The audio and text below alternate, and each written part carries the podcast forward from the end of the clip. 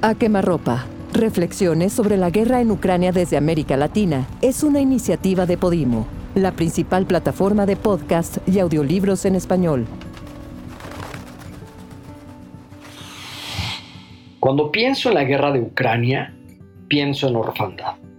Esa palabra que el diccionario dice que es el estado del huérfano, en su primera acepción, mientras que en la siguiente se refiere a la falta de ayuda, favor o valimiento en que una persona o cosa se encuentra.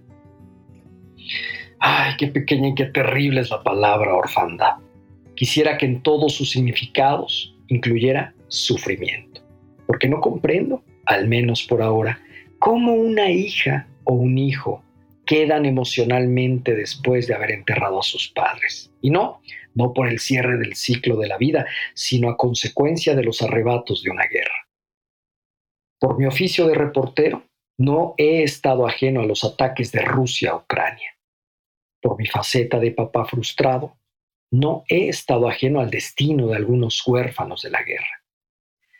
Diariamente me taladran las retinas y los tímpanos, las fotografías y los videos donde veo imágenes terribles de niñas y niños abandonados en las calles, destrozados en llanto, con el pánico en sus caritas, de sentir el abandono, de sentirse solos en este mundo.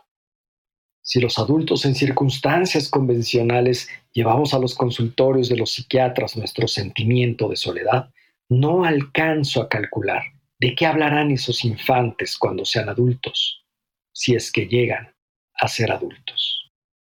Cada vez estoy más convencido de que los huérfanos de la guerra cargan con un doble dolor, la pérdida de sus padres y la pérdida de la esperanza. Es que es imposible creer en un mundo donde se acaba con la vida a consecuencia de la ambición del poder político y económico. En la orfandad por la guerra, se generan cicatrices de por vida. La historia, las biografías, los documentales y las películas nos han enseñado que esos dolores son permanentes, que no hay terapia que sane un corazón roto de haber perdido a una mamá o a un papá por ese sinsentido llamado guerra. ¿Cómo se les habla de fe a esos niños? ¿De qué manera se les motiva a que sigan sus sueños? ¿Cuál será de ahora en adelante su concepto de felicidad? Sinceramente, yo no tengo las respuestas. Lo que sí tengo en la mente son las imágenes de los edificios destruidos tras los ataques de las fuerzas rusas, las fotografías de los refugios para los ucranianos, las imágenes de las filas con los otros niños acompañados de adultos en las estaciones de trenes, esperando para dejar sus casas, su país, su vida.